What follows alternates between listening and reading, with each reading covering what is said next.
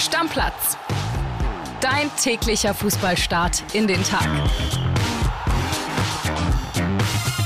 Moin, liebe Stammis, herzlich willkommen zu dieser Montagsausgabe von Stammplatz. Ich bin André Albers und bei mir ist der zweitbeste Tischtennisspieler in diesem Büro, Kilian Gaffrey. Weil du in diesem Jahr zwei Spiele gewonnen hast von zwei. Herzlichen Glückwunsch, im letzten Jahr war ich besser.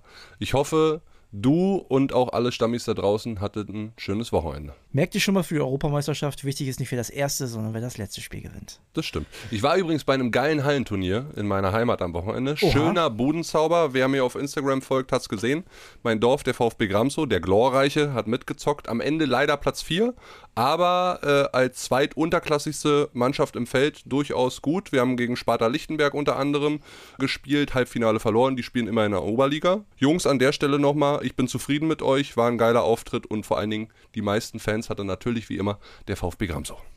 Das freut mich für euch, ne? Das Dorf war unterwegs. Äh, Ich bin sehr gespannt, wie diese Erfolgsgeschichte weitergeht. Und äh, ich würde sagen, wir fangen jetzt mal mit denen an, wo Gramso noch hin möchte, nämlich mit dem FC Bayern. Ja?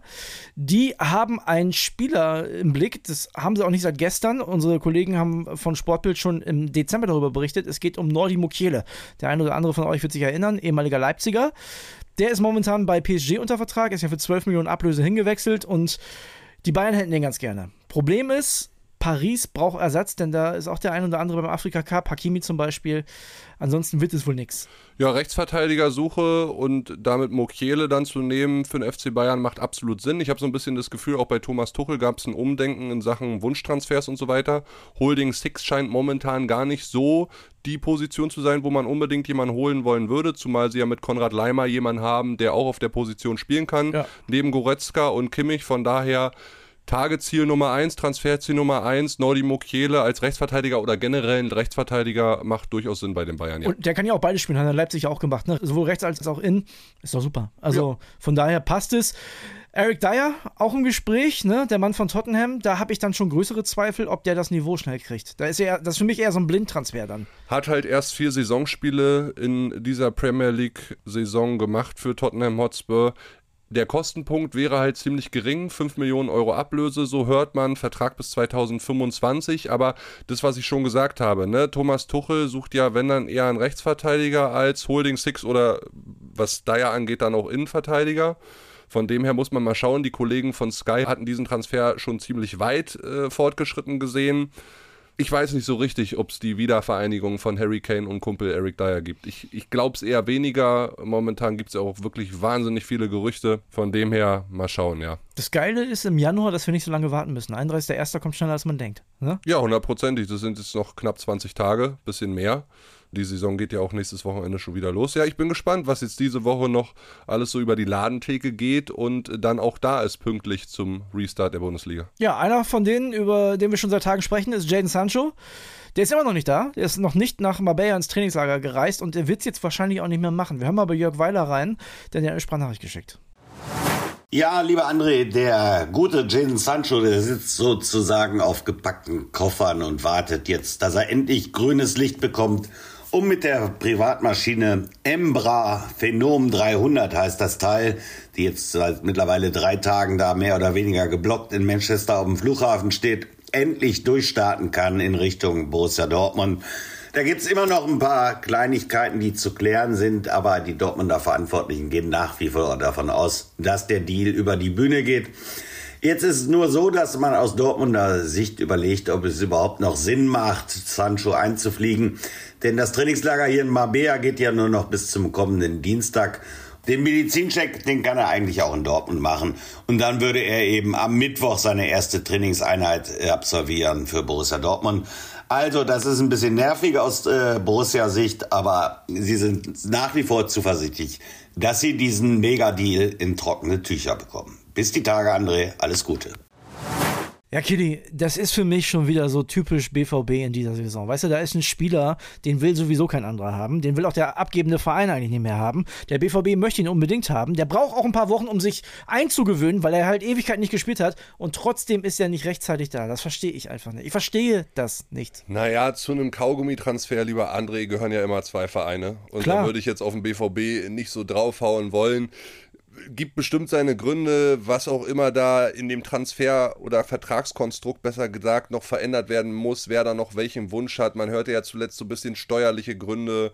Dann wusste man, okay, eine Kaufoption wird es nicht geben für Jaden Sancho. Also Aber- ich glaube, da ist auch ganz viel Manchester United im Spiel. Aber Kili, wenn Jaden Sancho doch der Spieler ist, der dem BVB weiterhelfen soll, und den kennen die ja auch, die wissen das ja. Und mal angenommen, die hatten die Idee jetzt nicht auf den letzten Drücker, sondern schon vor Monaten, da hätte man sich schon mal ein bisschen näher Naja, aber was soll denn der BVB machen? Sollen sie jetzt sagen, wir geben euch jetzt doch 5 Millionen Leihgebühr oder was? was Nee, was aber sollen also, das kann doch nicht sein. Das, das ist ja für den BVB schon wieder eine Katastrophe. Und es, es passt einfach so ins Bild. Verstehst du, was ich meine? Ihr Matzen, nächster Name vom FC Chelsea, auch noch nicht da. Soll wohl gut aussehen, hat auch der Kollege Jörg Weiler mir nochmal gesagt, aber auch noch nicht da. Die Saison, hast du gerade selber gesagt, geht nächste Woche wieder los. Diese Woche wieder los. Ja, aber ich meine, bei dem Matzen, der steht ja auch im Saft, ne? Auch ein Sancho hat trainiert die letzten Wochen. Klar, die haben alle nicht so wahnsinnig viel Spielpraxis bekommen. Ist es jetzt ein wahnsinniger Nachteil? Ich weiß es nicht. Also er sollte jetzt schon mal diese Woche kommen, Sancho. Und auch der Matzen wäre natürlich toll, wenn du den schon vor dem ersten Bundesligaspieltag wieder da hast. Zumal die Linksverteidigerposition ja auch eine Sorgenposition beim BVB ist. Aber ich würde da wirklich mit Borussia Dortmund und Sebastian Kehl und allen Beteiligten da irgendwie jetzt nicht so hart ins Gericht gehen. Weißt du, wer es besser gemacht hat in Manchester United? Eintracht Frankfurt und Markus Krösche. Die haben nämlich Donny van de Beek da schon hinge äh, hingeholt nach Frankfurt, ja.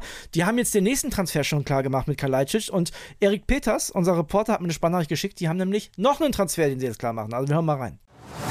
Ja, lieber André, Eintrachts Sportchef Markus Krösche legt jetzt richtig los. Nach Donny van de Beek und Sascha Kalajdzic wechselt auch Aurel Amenda an den Main. Nach Bildinformationen haben sich Eintracht und die Young Boys aus Bern auf eine Ablöse von 8,5 Millionen Euro plus rund 3 Mio Boni geeinigt und Amenda erhält einen Vertrag bis 2029. Die einzige Frage, die offen bleibt, ist, ob Amenda schon im Winter nach Frankfurt wechselt. Das hängt davon ab, ob Bern Ersatz findet. Spätestens aber im Sommer wird Amenda ein Adlerträger. Ja, drei spannende Transfers, die Eintracht in der Wintertransferphase schon getätigt hat. Und ein weiterer, ein vierter, soll tatsächlich folgen. Und da geht es um einen zweiten Stürmer nach Sascha Kalajdzic. Wir haben die Namen schon gespielt. Zum einen Hugo Ekitike oder Kali Muendo von Rhin. Ich würde so weit gehen, einer der beiden wird es am Ende sein. Und Eintracht, das haben wir jetzt gehört, ist tatsächlich bereit, bis zu 20 Millionen auszugeben.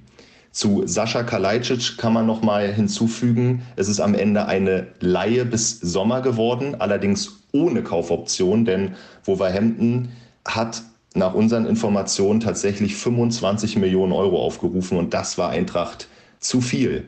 Dennoch ist man zuversichtlich, dass man sich im März oder April nochmal mit Kalajdzic hinsetzt, sollte er denn funktionieren und bleiben wollen und dass man am Ende auch eine Lösung mit den Wolves findet. Kelly, da frage ich mich aber auch. Also, wenn du sagst, 25 Millionen sind dir zu viel, was ich verstehen kann, worauf hofft die Eintracht? Dass er einschlägt und dann für weniger kommt, kann ich mir nicht vorstellen. Dass er nicht so sehr einschlägt, der Preis gedrückt wird und er danach dann noch besser wird, weiß ich nicht. Ich glaube, es ist trotzdem ein guter Transfer für Eintracht Frankfurt, weil sie ja nach vorne wirklich Problemchen immer wieder hatten. Also generell zu wenig Torschüsse, generell zu wenig Abschlüsse, auch zu wenig Tore gehabt. Die Stürmerposition vorne drin ist durchaus eine Position seit dem Abgang von Kolumuani, die sie besser besetzen können, auch qualitativ und in der Breite besetz besser besetzen müssen. Von dem her, ich glaube, da ist jetzt einfach die Hoffnung, dass er sich gut entwickelt, dass er eine gute Rückrunde spielt und vielleicht ist ja dann trotzdem noch irgendwas drin im Sommer, freie Verhandlungen, wenn Wolverhampton gar keinen Bedarf mehr an Kalajdzic hat, warum sollen sie ihn dann nicht abgeben für weniger?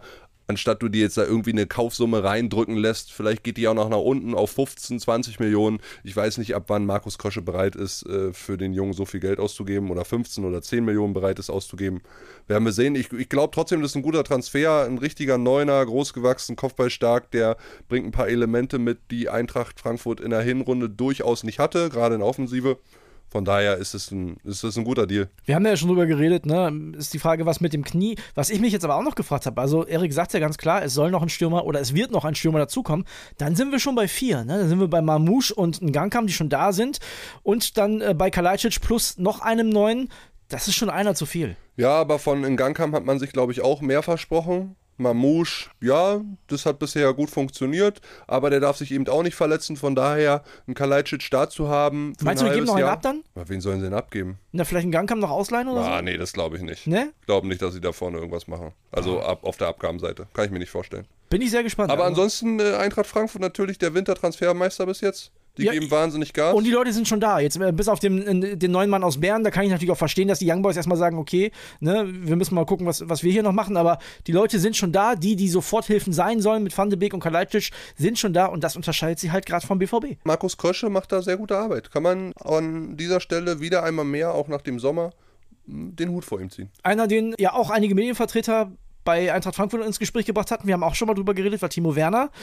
Eintracht ist es jetzt nicht geworden, sondern die Tottenham Hotspurs. Also muss ich jetzt erstmal sagen, Killy, dass der das noch drin hat, dass das noch der Markt für Timo Werner ist, hätte ich niemals gedacht. Ja, Hut ab, Timo Werner oder das Beraterteam von Timo Werner, dass sie ihn zu Tottenham Hotspur transferieren können. Wahrscheinlich auch mit einer Zukunft äh, gesegnet, das ganze Ding. Hören wir uns gleich an, genau, ja. könnte durchaus äh, längerfristig auch ein Deal sein. Für Timo Werner ist es die Mega-Chance bei einem gut aufspielenden Team, wie es Tottenham momentan ist, auf sich aufmerksam zu machen für Julian Nagelsmann Richtung EM. Also von daher, für ihn ist es, glaube ich, ein gutes Ding. Er hat natürlich den Riesenvorteil, dass Hui-Min Son beim Asien Cup spielen wird mit Südkorea. Dadurch hatte Tottenham Bedarf und von dem her macht diese Laie absolut Sinn. Bevor du alles erzählst, Killy, wir haben äh, Robert Schreier noch im Trainingslager bei RB und der hat uns eine Sprachnachricht geschickt.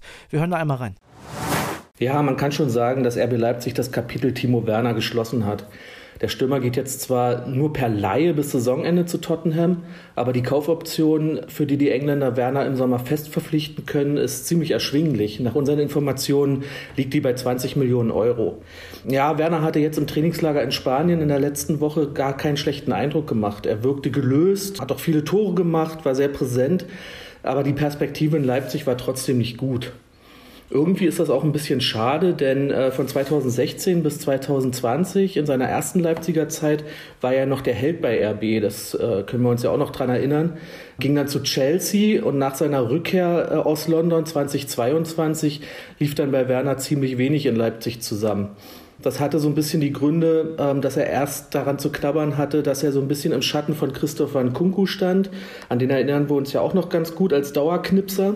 Und dann kam eine ziemlich blöde Verletzung bei Werner noch dazu. Durch die hat er dann die WM in Katar verpasst und fiel dann auch so ein bisschen in ein Loch und musste sich wieder rankämpfen. In der Zeit und später dann auch war bei RB dann öfter mal zu hören, dass Werner nicht so fokussiert trainiert, wie es nötig gewesen wäre. Also auch keinen Druck auf die Startelf ausgeübt hat. Und mit Beginn dieser Saison setzte Trainer Marco Rose dann lieber auf die Pressingstürmer Yusuf Paulsen und Lois Openda und als Joker dann immer mehr auf Benjamin Scheschko. Der kam immerhin für 24 Millionen Euro im Sommer und muss natürlich Spielpraxis bekommen. Rose sprach davon, dass man ihn forcieren wollte. Und Scheschko hat dazu dann auch noch durch seine Berater verlauten lassen oder beziehungsweise verbreiten lassen, dass er sich schon vorstellen kann, dann im Winter auch den Verein zu verlassen, um woanders mehr zu spielen. Das wollte Leipzig natürlich um jeden Preis verhindern. Dadurch saß Werner dann noch häufiger auf der Ersatzbank. Ja, Killy, Nord-London, da trifft er auf Kai Havertz, zwar nicht im gleichen Verein, aber zumindest sind sie wieder äh, in der Nähe voneinander. Und die beiden Kumpels. Freundinnen sind ja Genau, sehr ne? gut vernetzt aus sind der der. Kumpels, also von daher kann das schon funktionieren. Ich habe es ja eingangs schon mal gesagt, ich, ich bin total überrascht, dass Timo Werner zu Tottenham wechseln kann. Ich habe ihn eher, also es soll jetzt nicht übertrieben klingen, aber ich habe ihn eher bei Werder Bremen gesehen als bei den Tottenham Hotspurs, ehrlicherweise. Ja, aber wie gesagt, ich habe es äh, in dieser Folge schon gesagt, es, ist, es macht absolut Sinn für Timo Werner und es ist schön, dass äh, der Deal da über die Bühne geht. Vor allen Dingen für den Jungen ist es ein, ein super Ding und auch für beide Vereine. Also alle Parteien in der Sache können eigentlich nur Gewinner werden. Jetzt muss er aber auch was draus machen. Das ist ja ganz klar. Ich meine, Robert hat es ja gerade schon angedeutet. Es ist sehr unwahrscheinlich, selbst wenn es nicht klappt mit Tottenham, dass er dann ab Sommer wieder für Leipzig kickt. Also dann wird es was ganz anderes werden. Ne, und nochmal Tottenham, jetzt wo Huiminson weg ist, Richard Leeson, klassischer Mittelstürmer, sie haben noch einen Kulusewski, der auch eher Mittelstürmer ist, manchmal auch auf der 10 spielt. Sie haben außen so einen Brandon Johnson, also da kann er mithalten. Auf den Außenpositionen kann Timo Werner durchaus spielen bei Tottenham. Und die holen ihn ja auch nicht umsonst, die, Fra die nehmen sich ja schon irgendwas vor, ne? Und er kennt die Premier League. Das kommt auch noch dazu. Ich meine, der hat ja jetzt nicht so ganz äh, unerfolgreich gekickt, Champions League-Sieger mit Chelsea geworden, von daher, der ist schon was möglich. Also gucken wir uns an mit Timo Werner. Sehr, sehr spannender Ja. Transfer. Ja. Machen wir Deckel drauf für heute. Machen wir. Hören Deckel uns- drauf. Schöne Woche. wieder. Genau. Wir hören uns. Bis dann. Ciao, ciao. Stammplatz. Dein täglicher Fußballstart in den Tag.